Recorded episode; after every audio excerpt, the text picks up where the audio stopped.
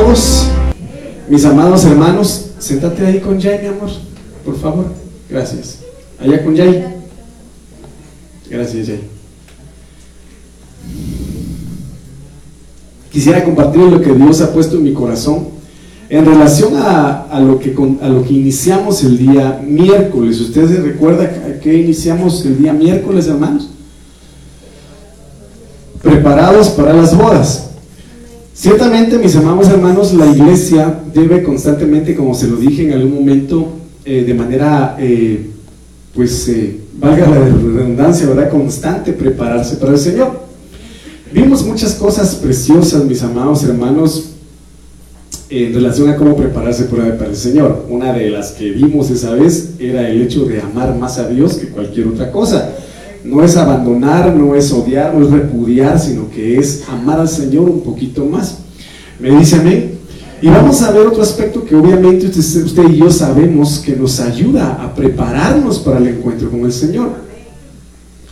Cuando el pueblo de Israel, mi amado hermano, fue sacado de Egipto, el pueblo de Israel, yo se lo he mencionado, tenía la forma de vestir egipcia, tenía la forma de caminar egipcia, la forma de hablar egipcia, la forma de vestirse de egipcia, las religiones, mejor dicho, de Egipto, adoraban a los ídolos egipcios, tenían las costumbres, todas las leyes las tenían ellos bien eh, eh, eh, implantadas en su corazón. Para que, para que una persona de otro país venga a, a este país o necesita traductor o necesita hablar el idioma del lugar para poder entenderse. ¿Me dice amén? En este caso, Dios anhela, mis amados hermanos, venir transformando en nosotros esas, esas secuelas. Esa, esa, una persona cuando, cuando ha bebido muchas veces demasiado alcohol, ¿cómo se dice que está?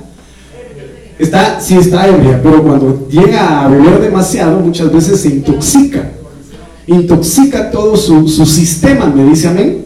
En este caso, algunos de los que estuvimos en el mundo y bebimos de la copa de Babilonia, tuvimos que haber pasado un proceso demasiado especial de parte del Señor para cancelar esa intoxicación del vino de Babilonia en nuestro ser. Porque si usted bien sabe, mi amado hermano, son cosas que muchas veces nos ha costado dejar con el tiempo. Y ante eso Dios anhela, anhela venir cambiar nuestra identidad, transformar nuestro lenguaje para que podamos comunicarnos con Él de la forma idónea con el Señor. ¿Me dice a mí? Hacer las cosas que a Él le agradan, amado hermano, eh, proceder de la forma en que a Él le agrada en base a la obediencia. Entonces, un aspecto bastante importante que vamos a ver el día de hoy para prepararnos, mi amado hermano, para las bodas del Señor, porque el Señor viene pronto esperando que seamos parte de esas bodas, mis amados hermanos, por fe, es lo siguiente. Mire qué maravilloso es esto. Esto usted y yo lo sabemos perfectamente bien. ¿Me dice amén? Pero fíjense de que yo le pedía al Señor que me ayudara. Eh, le oraba al Señor y le pedía que me, que, me, que me apoyara a entender este maravilloso versículo, hermano. Entonces aquí en Salmo 119, 105 dice, lámpara es a mis pies tu palabra ¿Me dice amén? Y luz para, para mi camino. Otras versiones dicen lumbrera a mi camino. Pero si usted se da cuenta, aquí si se logra ver el cursor, ¿verdad? Hay una palabra del alfabeto hebreo. La palabra es la número 14, la nun. ¿Me dice amén? Entonces yo le, orándole al Señor le decía, Padre, ¿por qué el Salmo 119 eh, eh, tiene estas palabras hebreas?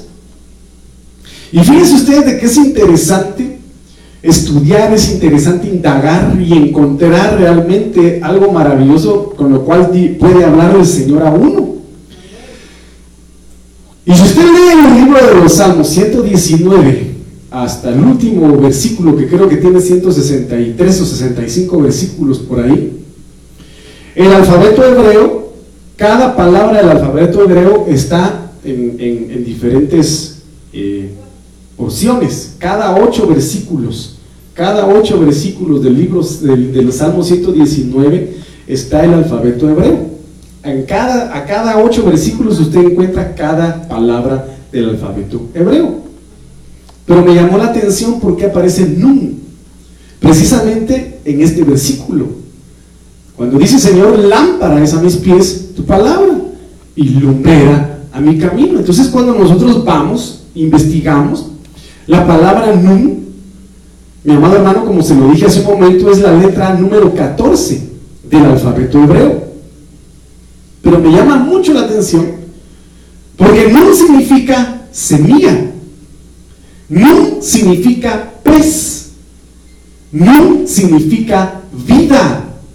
Por lo que vida está conectado directamente con resurrección y con eternidad. La palabra Nun significa continuidad, perpetuidad. Hermano, está conectado, significa Mesías, significa sabiduría y retorno, por lo tanto, implica renuevo. Entonces aquí, hermano, yo decía, Señor, bueno, qué precioso es saber, qué precioso es entender a la luz de la palabra, que para que la palabra del Señor se constituya, se haga en nosotros lámpara. Número uno, no una lámpara apagada, sino una lámpara encendida, porque hay lámparas apagadas. Me dice a mí. Pero para que ilumine nuestro camino tiene que estar encendida. Entonces, para que la palabra se constituya lámpara encendida en nuestro caminar e ilumine nuestros pasos, la semilla de su palabra tuvo que haber germinado en nosotros. Tuvo que haber hallado cabida en nosotros. Porque de lo contrario, no puede iluminarnos si nosotros no la aceptamos. No puede ser luz para nuestro camino si nosotros la rechazamos. ¿Está conmigo? Entonces aquí es preciso saber, bueno, no, lámpara es a mis pies tu palabra. Bueno, yo quiero que mi palabra sea lámpara a tus pies. Eso dice el Señor. Yo quiero iluminar tu camino. Yo quiero prepararte el camino para que vengas hacia mí a través de Jesucristo. Eso es el Padre, ¿verdad? Porque dice, yo soy el camino. Yo soy el camino. Pero en el camino voy a tener que ir sembrando mi semilla, la semilla de mi palabra. A manera de que mi semilla te dé vida. A manera de que mi palabra te dé resurrección. Dé eternidad. A medida de que mientras más avances, más te acerques a mí, el Mesías se te vaya revelando, Jesucristo se te vaya revelando, su sabiduría y en ti exista un renuevo. Entonces, mire qué maravilloso, qué maravilloso es esto, hermanos. Entonces aquí es, es imperante saber, mis amados hermanos, que esta palabra está muy, pero muy ligada a Cristo. Todo el Salmo 19 da a conocer a Cristo, la palabra, Cristo, verbo. Tu palabra, tu enseñanza, tu doctrina, Salmo 119, todo es Cristo. ¿Por qué? Porque el alfabeto hebreo empieza con Aleph, que es sinónimo de alfa, y termina con Lev, ¿sí? Que es sinónimo de omega, y él dice, yo soy el principio, yo soy el fin. Entonces aquí es maravilloso de que Cristo es, es descrito en todo el Salmo 119. Y aquí es donde nosotros, amados hermanos, son muchos, como el Señor Jesucristo lo enseñaba y decía, si ustedes quieren tener vida eterna, si ustedes quieren tener resurrección, si ustedes quieren tener eternidad, deben comer de mi carne, deben beber de mi sangre. Y cuando muchos de sus seguidores dicen, muchos de sus discípulos, dice la palabra, escucharon ese mensaje, escucharon esa palabra, dijeron, dura es esta palabra. ¿Quién podrá vivirla? ¿Quién podrá obedecerla? Pensando ellos que está hablando Jesús de manera literal. Esto está hablando de canibalismo, pero como no tenían discernimiento, entonces se fueron y se apartaron. Entonces Jesucristo le preguntó a sus discípulos, ¿acaso ustedes también quieren irse? Entonces hay palabra que es lumbrera nuestro camino. Pero cuando ilumina, por ejemplo, viene un padre de familia y dice, uy, se me ocurre hoy, voy a entrar después de tres meses al cuarto de mi hijo. Porque son pocas las mamás que lo hacen, ¿verdad? Porque casi todas las mamás están encima y encima y encima de los hijos. Pero supongamos que sea una madre un poquito confiada en que sus hijos son ordenados. Y yo no voy a entrar al cuarto de mi hijo para ver cómo está. Y, enciende la luz y bueno, y todo lo veo bien aparentemente, ¿verdad? Pero abajo de la cama, donde es más oscuro, voy a ver qué hay abajo, ¿verdad? Ilumina con una linterna y a veces ¿qué encuentra? Calcetines, hermano, pues que, que, le dio moquillo, ¿verdad? Y se sonaban los mocos y abajo de la cama papel toile tirado o juguetes ahí tirados. Y hermano empieza con la luz a encontrar todo. Y eso lo vemos en la parábola del dragma perdido. La mujer que perdió el dracma dice que primero tuvo que encender la luz. Entonces, muchas veces nosotros queremos que Dios haga un milagro en nosotros, pero no queremos que ciertas cosas sean iluminadas a través de su palabra en nuestras vidas, porque nos dan vergüenza. Y usted se da cuenta en las leyes levíticas, mis amados hermanos, cuando una persona era ya la leprosa, ¿qué tenía que hacer el leproso? Eso ya hemos platicado. Dice que gritaba, lepra, que tenía, él tenía que gritar que tenía lepra para que nadie se acercara a él. Pero cuando viene el sacerdote llamado Jesucristo a nuestras vidas para que nosotros confesemos nuestros pecados o la palabra nos confronte, no queremos que esas áreas de nuestra vida se conozcan. Pero queremos que la palabra sea lámpara. Pero queremos que la palabra sea luz. Pero no hemos dejado que la semilla en nuestro corazón germine. No hemos dejado que la palabra del Señor realmente dé esa vida que necesita dar si hay cosas que ya están muertas que no hemos querido sacar. ¿Cómo podemos tener una semilla que da vida en áreas de nuestra vida que todavía contienen cosas muertas? No sé si me entiende, hermano. Si el Señor vino, te llamó, nos llamó, hermano, de vida. Perdón, de muerte a vida. O de tinieblas a luz, tenemos que dejar que su palabra se cumpla plenamente en nosotros.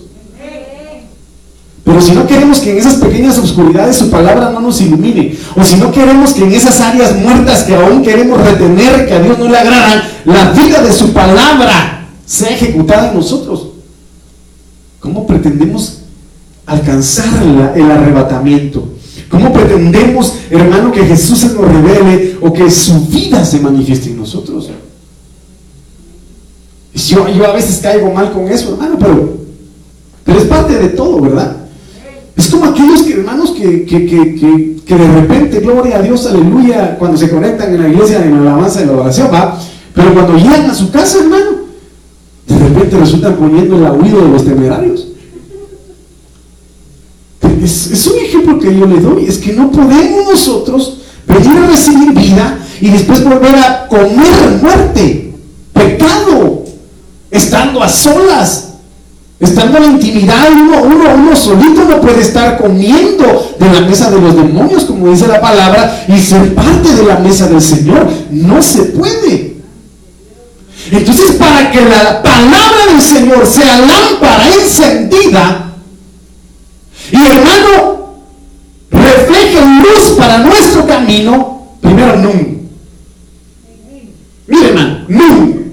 Semilla, germinar, tierra, corazón, fructificar. Y me, impresiona porque significa pez. ¿Y usted sabe cuál es el significado de los pescados, del pez en, el cristianismo, verdad? ¿Conoce la historia, verdad? Así se comunicaban. ¿Cómo se comunicaban? Dice de que ponían en, la, casa de uno que era cristiano, ponían así. Ya cualquiera que quería llegar solo ponía y complementaba eso y podía entrar. Ese era su significado, porque los perseguían.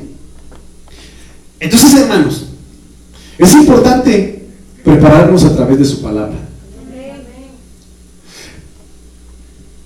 Como yo le digo, como le dije hace un momento, la palabra de Dios es vida y gloria a Dios por eso.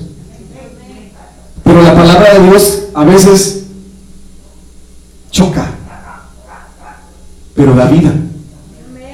Entonces, no sé si me entendió en relación a esto. Entonces, mire pues lo que dice aquí el Señor. Salmo 43.3. Envía tu luz verdad. Estamos en un periodo, en un tiempo, en donde la humanidad, dice la Biblia, está la condenación que vino al mundo. ¿Cuál es la condenación que vino al mundo? Que la luz vino al mundo. Pero los hombres desecharon la luz porque amaron más las tinieblas que la luz. ¿Por qué? Porque sus obras eran malas.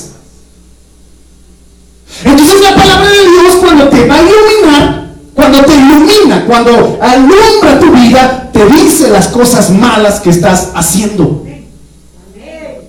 Te, manifiesta las manchas que tienes que limpiar. Da a conocer las arrugas que tienes en tus vestidos para que las puedas alisar. hay algunos que en algún momento, como se ha dicho en repetidas ocasiones, le dicen al Señor, no Señor, una noche más con las ranas. Como, como, como Faraón se lo dijo a Moisés, no, hombre, una noche más con las ranas, ¿verdad? Y usted sabe que las ranas tipifican pues problemas sexuales. Me dice amén. Entonces, lo que tenemos que pedir al Señor, Señor, en un mundo lleno de tinieblas, en una época, en un periodo donde la humanidad está amando más las tinieblas que la luz, por favor envía tu luz. Envía tu luz y tu verdad, porque tu palabra es luz, porque tu palabra es verdad. Entonces, si nosotros estamos dispuestos a que esa palabra, le digo una vez más, caiga en nuestro corazón y la aceptamos y la obedecemos y la vivimos, hermano, no vamos a perdernos. No vamos a perdernos. En cuanto a las diez vírgenes. Mire qué tremendo es esto. Las sensatas y las insensatas. Las que siguen instrucciones y las que quieren hacer las cosas a su manera. Es que el hombre está acostumbrado a hacer las cosas a su manera. Y el Señor dice, no es a tu manera, es a mi manera. Entonces el Señor dice, envía tu luz y tu verdad. Entonces no hay pierde. Las insensatas no siguieron instrucciones. O también no pudieron escuchar bien, no pusieron atención en el día del servicio. Y no sabían, o mejor dicho, no, no siguieron las instrucciones, tienen que llenar sus lámparas y aparte de eso tener reserva de aceite. En el nombre de Jesús que el Señor envíe la luz a nuestros hogares. Su luz y que su verdad también llegue a nuestros hogares. ¿Por qué? Que ellas me guíen. Entonces, la palabra de Dios es luz. La palabra de Dios es guía. Es verdad. Entonces, tenemos que dejar que el Señor nos guíe, hermanos. A tu santo monte. Miren qué precioso es esto. Se constituye la palabra de Dios aquí, hermano, en dos doncellas, en dos guardaespaldas, si usted quiere verlo, en dos guardas que nos van a tomar de la mano y nos van a conducir al monte santo de Dios, al monte Sion, a donde más, a sus moradas eternas. Nosotros no comemos de su palabra, no bebemos de su espíritu, ¿qué lenguaje vamos a hablar con el Señor si no vamos a saber qué decirle? ¿Cómo vamos a saber hablar al Señor si no leemos su palabra? Si no dejamos que nos guíe. ¿Cuántos que el libro de, de, dice ustedes? Se han acercado al monte Sión. ¿Cuántos quieren acercarse al monte Sión? Yo quiero acercarme al monte Sión. Un misterio maravilloso, miradas de ángeles. Ahí nos hemos acercado a, Jesucristo, al Cordero, a la sangre de Él, mi amado hermano, eh, a, la, a, miradas de ángeles, dice, y a los espíritus hechos ya perfectos, a la congregación de los santos. Ahí llegamos a Sión y, y, ¿qué onda Abraham? ¿Qué onda, mano? ¿Y qué hay David? Chócala. ¿Ah? Al monte, al lugar de los espíritus hechos ya perfectos. Pero ¿quién nos va a guiar? Su luz y su verdad. ¿Y dónde encontramos esa luz? Su palabra. ¿Y esa verdad? Su palabra. ¿Y la palabra quién es? Cristo. Cristo. Cristo es guía. La no fuera de palmas pues al Señor.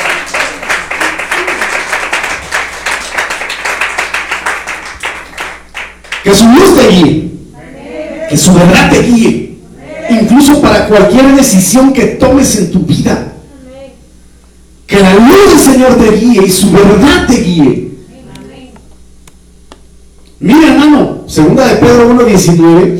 Y así, así, siguiendo esa luz, dejando que su luz y su verdad nos guíen, tenemos la palabra profética más segura. Ah, no, pastor, mira de que yo le soy honesto, me impresiona. Es que hay una medium que publican en las redes sociales, que profetizan los acontecimientos para el 2022, viera, y cada cosa se ha cumplido.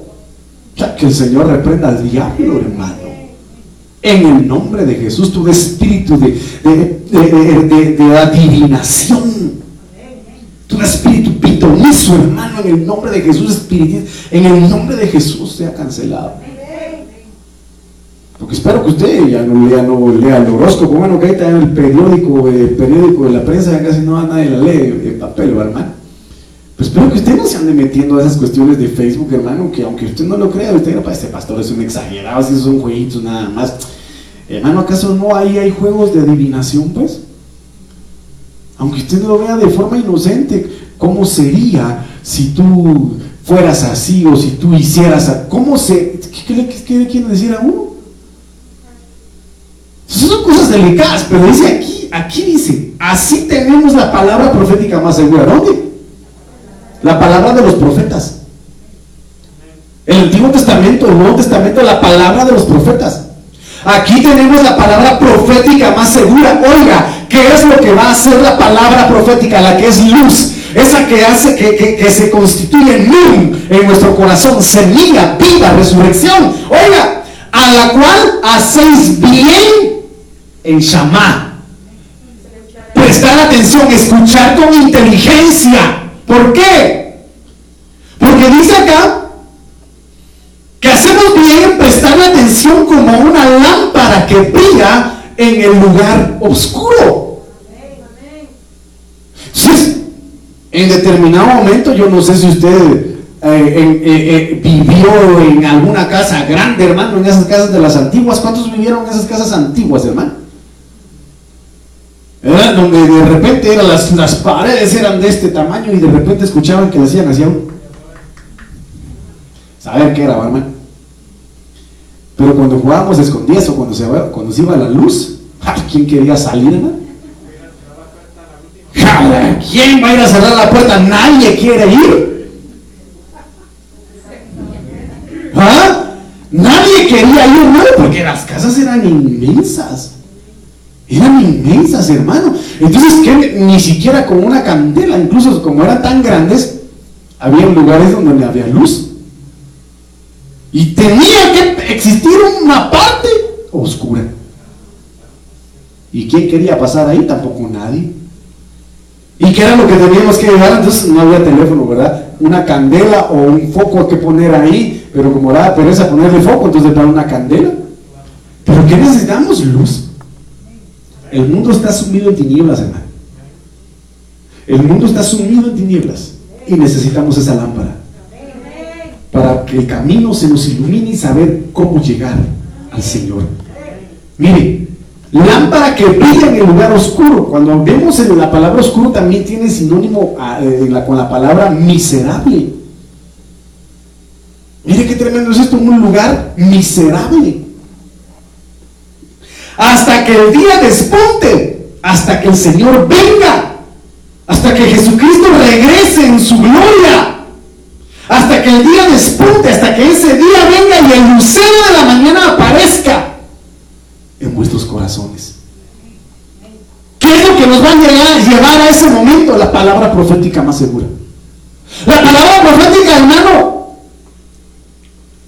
más certera es esta. Es esta. Es esta, mi hermana. A ver, dígale que tiene a su lado. La palabra profética más segura es esta. Es esta. A ver, dale un con que tiene a su lado, hermano. Dígale, es esta. Despiértate tú que duermes. Entonces la palabra profética más segura que es su palabra, que es Cristo, Nos va a iluminar hasta que el día despunte. Y el lucero de la mañana, ¿quién es Cristo? Se nos revela, se manifieste nosotros. Como aquel hombre que fue hallado sin las vestiduras correctas en las bodas, nosotros íbamos a llegar vestidos. Porque hasta la luz de su palabra, mediante la cobertura apostólica, mediante la cobertura pastoral, vamos a ser, eh, eh, ¿cómo se le llama? Enseñados, guiados. Y ustedes tienen que hacer eso, ustedes tienen que hacer, entonces tenemos que dejarnos guiar por la palabra. ¿Cuántos me dicen amén? ¿Quién vive, hermanos? Entonces, aquí empieza el tema. Lucas 12:35. Estén siempre preparados. ¿Qué es lo que nos dice ahí el Señor? Estén preparados solo los domingos porque solo los domingos tienen tiempo para ir a la iglesia, entonces solo los domingos estén preparados. O solo los miércoles porque son miércoles, miércoles de miércoles, ¿verdad? Solo los miércoles, solo los se preparan. No. ¿Qué dice ahí? Siempre. Siempre, pastores, que fíjese que los problemas, los afanes, el trabajo, el cansancio, usted sabe de que... Eh, eh, eh, Amén. Pero siempre preparados. Siempre preparados. Estén siempre preparados y mantengan las lámparas encendidas. Yo le mencioné lo que dice el Salmo 119 y 105 en ese sentido, ¿verdad? Una lámpara puede estar una lámpara pero apagada, no tener luz. Necesitamos que nuestra lámpara esté encendida. Que tenga luz para guiarnos. Entonces aquí dice, estén siempre preparados y mantengan las lámparas encendidas. Entonces yo voy a leer este versículo en diferentes versiones. Miren lo que dice acá. La, palabra de Dios para todos en español, estén, estén listos. Estén listos. ¿Qué dice el Señor? Estén listos. Porque de repente se va a empezar a escuchar con más volumen. Se oye un grito, un lamento, un sollozo eh, que dice, mucha gente está alarmada. ¿Qué ha pasado? Se preguntan, ¿qué ha pasado en el mundo hoy? Mm,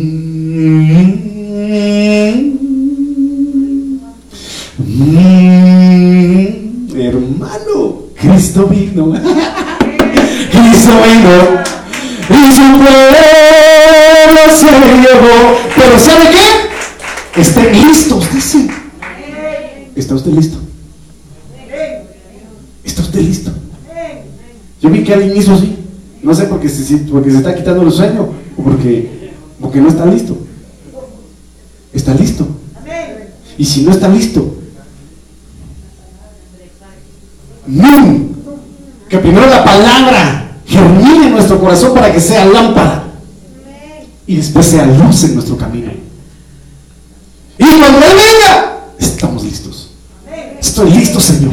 Estoy listo, Señor. Yo estoy listo, yo estoy listo. Levante sus manos y diga Señor, yo quiero estar listo. Yo quiero estar listo, yo quiero estar listo, yo quiero estar listo. Entonces dice, estén listos, número uno, vístanse. ¿Cómo estaba la novia en uno de los, de los episodios de Cantar de los Cantares? Ya estaba desnuda estaba, estaba, estaba ya en su, en su lecho. El amado tocó.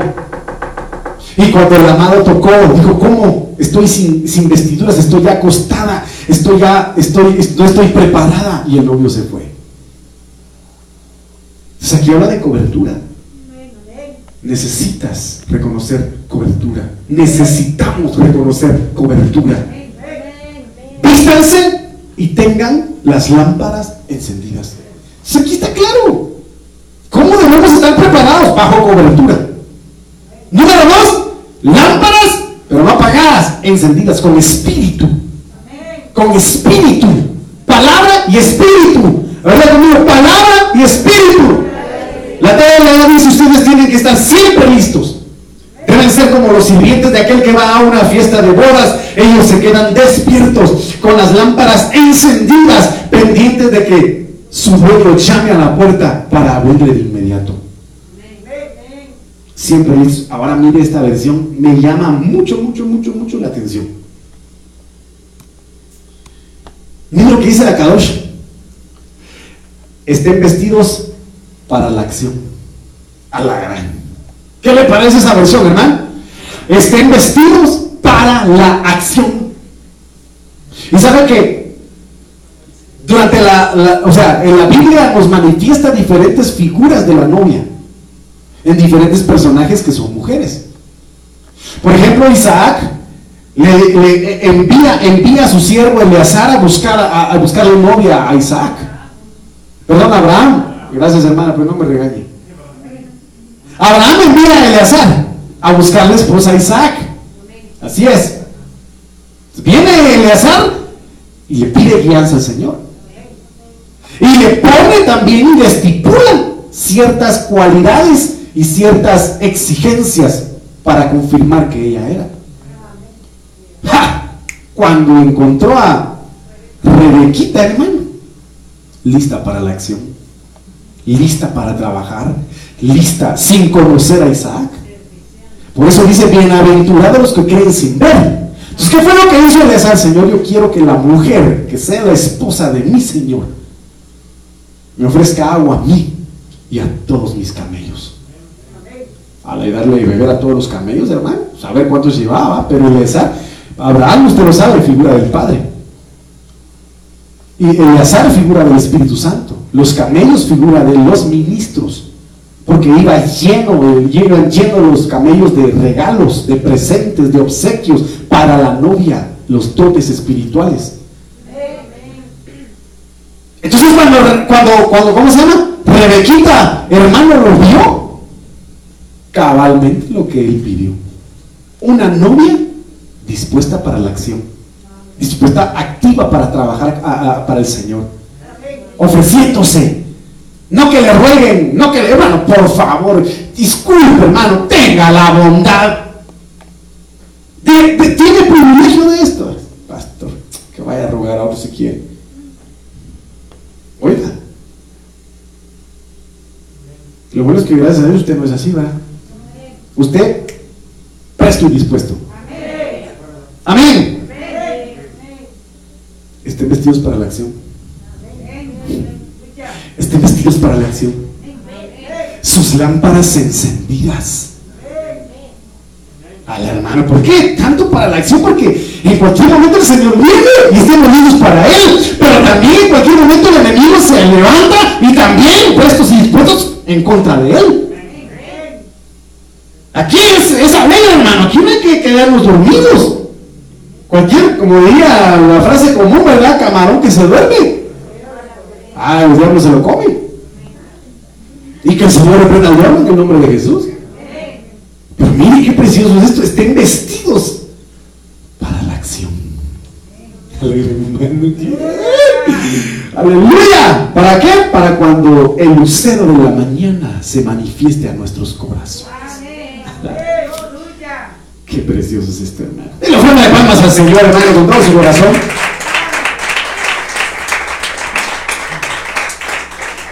Preparados estamos. Miren lo que dice aquí, preparados del griego 40-24.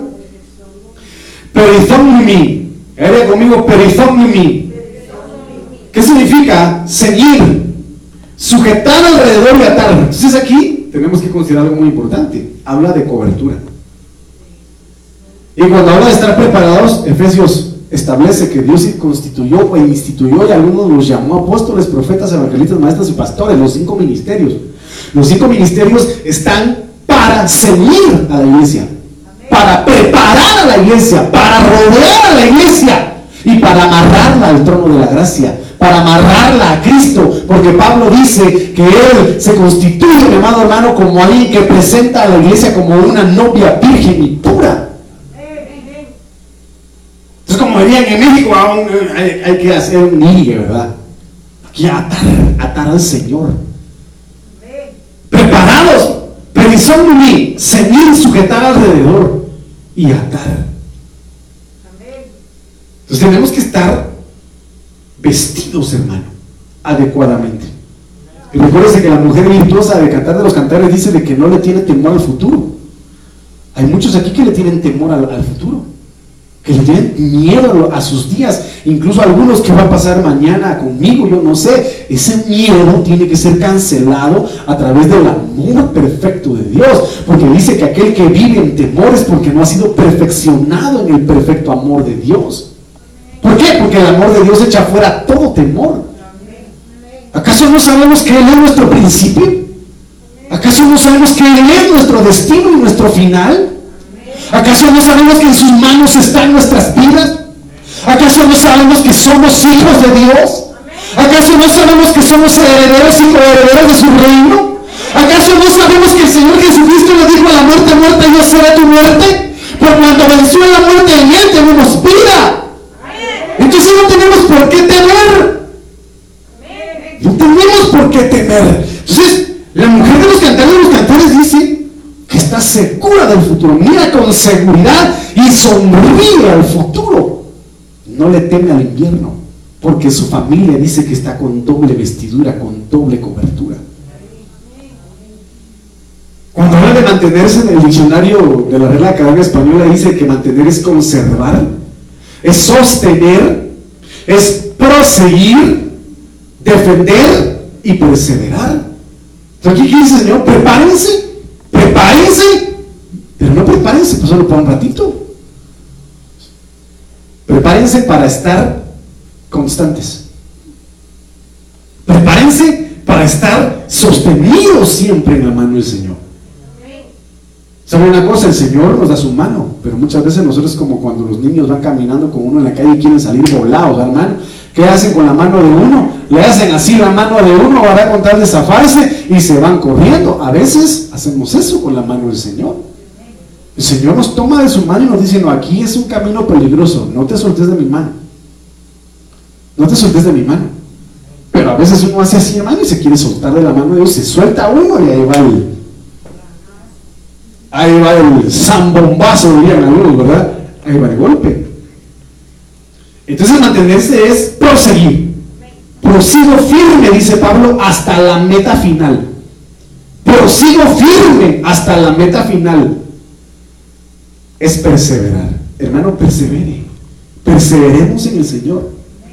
Eso nos va a mantener preparados. Entonces, cuando habla de lámpara, del griego 3088, lugnos, lámpara, portátil u otro iluminador, significa antorcha, lumbrera, luz. Pero me llama la atención porque tiene su origen en el griego 3022, leukos, que significa blanco. ¿Y blanco qué quiere decir? Santidad. Santidad. ¿Qué quiere decir eso? Que si nosotros estamos preparados y nos mantenemos en el Señor con las lámparas de, encendidas, con su palabra encendida en nosotros, nos va a mantener en santidad. Nos va a mantener consagrados para el Señor, preparados para el Señor. Porque usted sabe que el libro de Apocalipsis lo menciona y dice, a su esposa se le ha concedido que se vista de lino fino, blanco y resplandeciente, que son las obras justas de los santos. Y encendida, esto me llama mucho la atención y esto es precioso, porque dice que encendidas del griego 2545, caído, significa poner fuego a. A la que precioso es esto, hermano. Ser encendido. Luz. Arder y quemar. Entonces, mire, pues. Vemos nosotros en el libro de Isaías que dice: Los yugos se pudren. Los yugos son desechos. Los yugos son destruidos a causa de tu unción. Pero ¿cómo se adquiere la unción? A través de estar preparados, a través de estar encendidos por el poder de su palabra. Dice de que cuando Moisés, se lo he dicho yo varias veces, descendía del monte, ¿cómo descendía él? Con su rostro resplandeciente, porque hablaba con Dios. Y cuando hablaba con Dios, Dios encendía el espíritu de Moisés y se reflejaba en su rostro, que tenía que utilizar un pelo, hermano. Es tremendo. Es tremendo, hermano. Eso es impresionante. Hermano, si no veamos, Jesucristo mismo manifiesto como palabra encendida en la, en la, en la, en la, transfiguración, hermano. Dice que brillaba. Entonces tenemos que estar preparados y mantener nuestras lámparas encendidas, ardiendo. Por eso dice que Elías, a pesar de que era un hombre sujeto a pasiones como las nuestras, se mantenía encendido, se mantenía ardiendo en el espíritu. Hermano, ¿por qué? Porque oraba fervientemente. Pero si nosotros solo cantamos esa alabanza de si tú hablas con Dios, ay, sí, qué bonita esa alabanza, pastor. Las cosas cambiarán, ay, sí, gloria a Dios, aleluya, cambiando, pero orando, pero si no oramos, somos nada más bla, bla, bla. ¿De verdad, hermano? Somos nada más casaca. Casaca es una palabra hebrea. Pero no estamos realmente siendo encendidos como Dios lo desea. ¿Cuántos quieren que el Señor los encienda? Al hermano, entonces miren lo que dice acá. Entonces, esto es impresionante. Usted y yo lo hemos visto, pero de nuevo se lo voy a platicar. Lucas 24, 32. Y se, y se dijeron el uno al otro, ¿quiénes los caminantes de Emaús? ¿No ardía nuestro corazón dentro de nosotros? Mientras nos hablaba en el camino, cuando nos abría las escrituras? ¿Qué, ¿Qué fue lo que pasó en ese momento? Mientras caminaban con Jesús. ¿Qué había sucedido? ¿Qué había acontecido? Ah, sí, la resurrección. Pero ¿acaso no había muerto Jesús? ¿Acaso no había iniciado la persecución contra los cristianos? Y había en el ambiente de muerte, había en el ambiente persecución, miedo, había terror, había preocupación, había tristeza, había luto. Entonces estos hombres estaban afanados por lo que sucedía en el mundo, en el ambiente, en el territorio. Y se olvidaron de las palabras que Jesucristo les enseñó. Se olvidaron de la palabra que Jesucristo les reveló. Afanados, inundados amado hermano, embarregados por los acontecimientos de ese tiempo, se olvidaron de las promesas que Él iba a resucitar. Y entonces hay mucho cristiano y hay mucho hijo de Dios que en lugar de enfocarse en escuchar la palabra, en meditar la palabra, en que la, semilla fructifique en su corazón, únicamente se pone a meditar en los problemas del mundo. Y es el clásico ejemplo, ¿verdad? Aquellos que, ay, pastor, ¿cómo subió la gasolina? Mira, está bien cara. ¿Y usted tiene carro? No. ¿Por qué se preocupa de la gasolina si no tiene carro? No, pastor, es que usted sabe que los vuelos de los aviones y que no sé qué, y usted se va a ir de viaje. No, entonces, ¿por qué se preocupa de eso, pues? Entonces, lo que, lo que debe ser nuestra preocupación es obedecer su palabra, vivir su palabra. ¿Por qué? Porque si nosotros nos olvidamos de sus promesas, la mente y el corazón va a ser embargado, inundado, hermano, de las preocupaciones y nos, nos vamos a olvidar de Él. Nos vamos a olvidar de Él. Se olvida Jesús y se, le se les manifestó. Y les empezó a hablar. Solo como Él lo puede hacer. ¿Y? Y de repente hasta después cuando ellos ya no estaban, cuando Jesús ya no estaba, diría, con razón. Con razón yo sentía ese, aquí como lo dice, no ardía dentro de nuestro corazón. Escrituras, no ardía.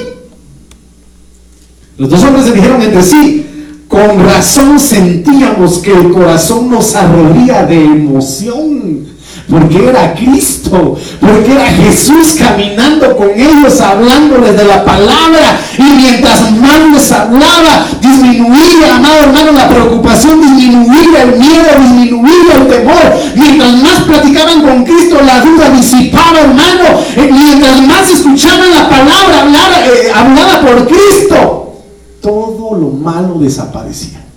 Y lo que más embargaba era ese fuego ardiendo en su corazón.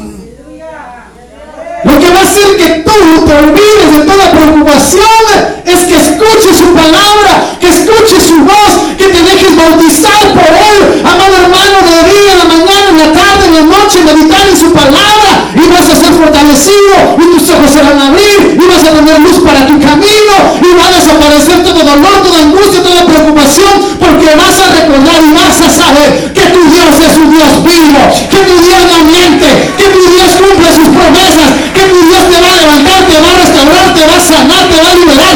El Señor te va a responder y se te va a olvidar mundo, se te va a olvidar la preocupación del mundo.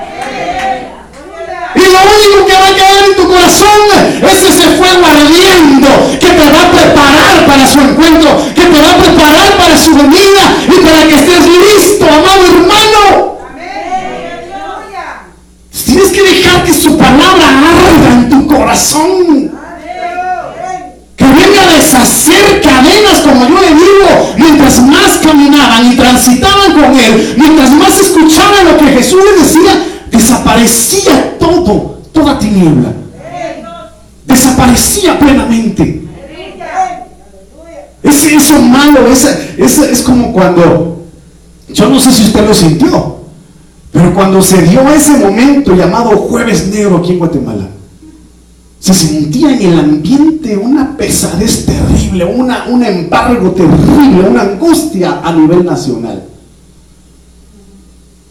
Pero fue lo que ellos vivieron en ese momento. Jesucristo murió. Mataron a Jesús. A causa de eso empezaron a perseguir a los cristianos, a los que dicen ser seguidores de Jesús. Y era una terrible preocupación. Pero cuando ellos se encontraron con Jesús, todo cambió. Todo cambió, hermano. hermano, deja que Jesús, deja que Jesús se encuentre en tu camino. Deja que Jesús camine contigo. Deja que Jesús camine contigo y te hable y te hable y te hable. Y por eso el libro de los Salmos capítulo 1 dice, bienaventurado el varón. Bienaventurado aquel que medita en la palabra de Dios de día y de noche. Su hoja no se seca, reverdece y da fruto, y da fruto, y no se cansa, y da fruto. Ah, esto es maravilloso. Los, los dos se dijeron entre sí. No es verdad que cuando Él nos hablaba en el camino y nos explicaba la Biblia, sentíamos como que un fuego ardía en nuestros corazones. Es porque te has dejado inundar por pensamientos del diablo. Es porque te has dejado, eh, has dejado escuchar en tus oídos esas voces que no debes estar escuchando. Es porque has permitido albergar en tu corazón esos sentimientos que Dios ya no quiere para tu vida. Porque y a raíz de eso has dejado de oír la voz de Dios. A raíz de eso has dejado de escuchar su voz. Y entonces, por supuesto, ¿cómo no te vas a sentir triste? Por supuesto, ¿cómo no te vas a sentir embargado? Te vas a sentir solo, te vas a sentir perseguido. Por eso lo vimos en el libro de Salmo 119, 105. Primero, ya se lo expliqué. Pero que sea lámpara, una lámpara encendida que ilumine nuestro camino. Al hermano, qué precioso. Oh Señor, revélate nuestras vidas en el nombre de Jesús. Entonces, mire lo que dice el Señor acá. Y la semilla que cayó entre los espinos, usted lo sabe, estos son los que han oído.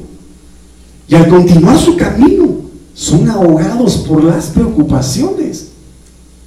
¿Qué significa preocupación? Es ocuparse de algo antes de que pase. Oh, pues, ¿Qué quiere decir esto? Preocuparse de algo que ni siquiera va a pasar.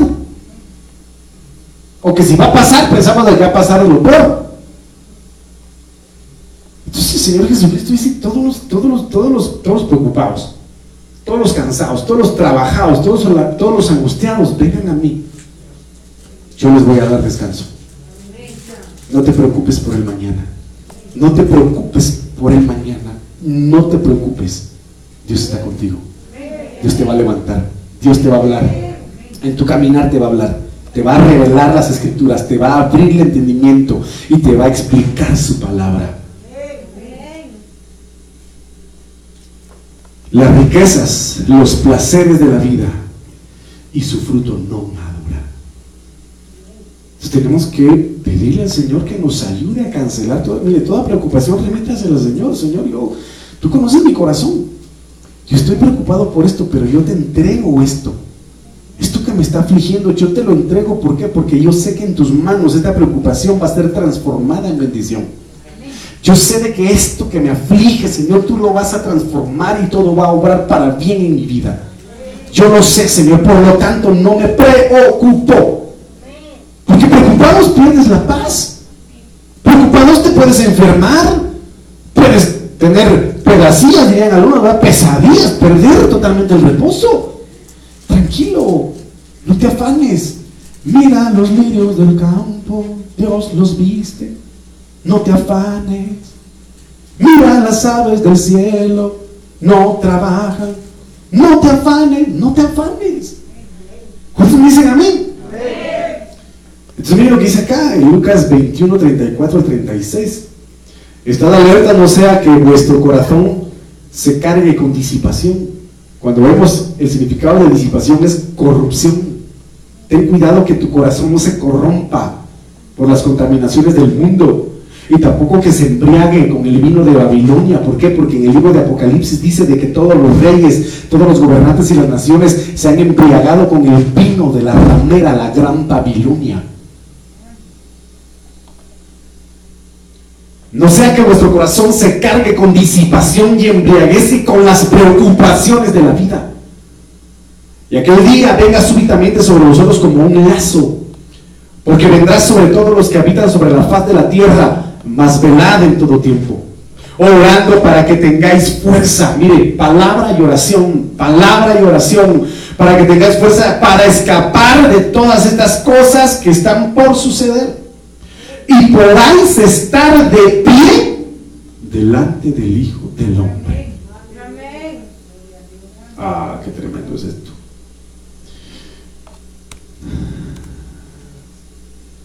Mire qué maravilloso es esto. ¿Por qué nos conviene, hermano, prepararnos a través de la palabra?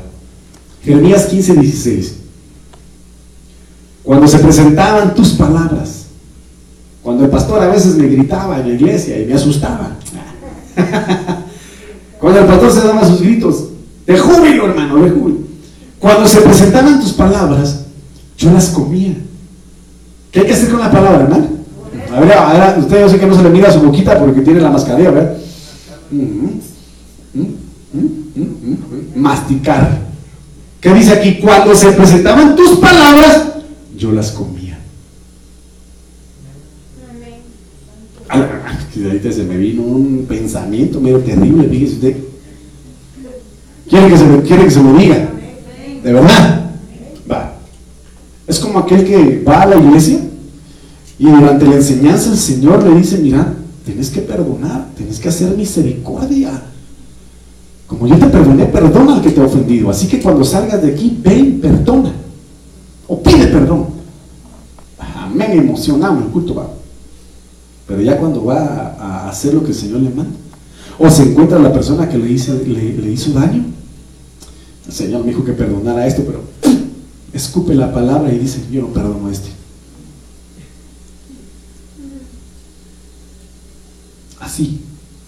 Por eso le dije se día. Es un pensamiento agresivo, hermano, pero verdadero. O sea, que el que no cumple la palabra, como aquí habla de comer, aquel que no se quiere comer una comida, ¿qué hace con la comida? La escupe. ¡Ah! Yo no quiero comerme eso. Guácalas. No me gusta. Por eso, Por cuanto fuiste tibio, yo te vomitaré de mi boca, porque te quise tragar, no te dejaste. Miren qué tremendo es esto. Cuando se presentaban tus palabras, yo las comía. Cuando habla de comer, habla de vivirla, de obedecerla, de ponerla por obra. Entonces tus palabras eran para mí el gozo y la alegría de mi corazón se llamaba, porque se me llamaba por tu nombre, oh Señor Dios de los ejércitos. ¿Qué es lo que tiene que provocar la palabra en nosotros, hermano? ¿Qué es lo que tiene que provocar la palabra en nosotros, hermano? ¿Qué es lo que tiene que provocar la Cristo en nosotros? ¿Qué es lo que tiene que provocar el Señor en nosotros? Gozo y alegría. ¿Por qué? Porque su palabra es vida. Su palabra es salvación. Su palabra, hermanos, renueve en nosotros. Si es cuando nosotros comemos su palabra, rumiamos la palabra, procesamos su palabra, meditamos en su palabra, nos gozamos porque decimos, wow, si yo no entendía esto, ahora lo entiendo, ahora lo entiendo. Padre, ahora de oídas te conocí, ahora mis ojos te ven. Entonces tu palabra es gozo para mí, es alegría para mí, porque ahora te conozco más que ayer.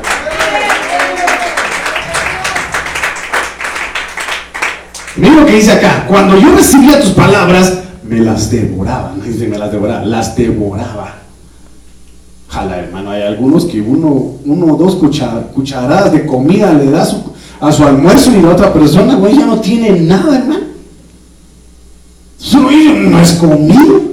Te devoraste tus alimentos, ¿va? Cuando se devora un alimento es cuando una persona ha tenido mucho tiempo de no comer. Tiene ganas de comer. Cuando vengamos a la iglesia, tenemos que venir con hambre de su palabra.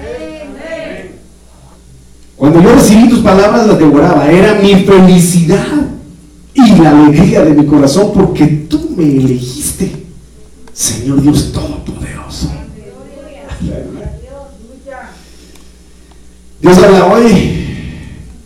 Cuando me hablabas, yo devoraba tus palabras. Ellas eran la dicha y la alegría de mi corazón, porque yo te pertenezco. Ah, precioso Señor. Nos has hecho de tu pertenencia, Padre. Permítenos comernos tu palabra, Señor. Todopoderoso Dios de Israel, cuando tú me hablaste, tomé, mire, que es devorarse la palabra. Cuando tú me hablaste, tomé en serio tu mensaje. Hay algunos que se burlan de Dios, hermano. Ah. Hay algunos que se burlan del Señor y tenemos que tener cuidado con eso. Mi corazón se llenó de alegría al escuchar tus palabras, porque yo soy tuyo. Qué tremendo. Padre, gracias. Gracias, Padre. Den ofrenda de palmas al Señor. Que Dios bendiga a los que nos puedan estar escuchando y nos puedan escuchar después. Gloria al Señor. ¿Quién vive,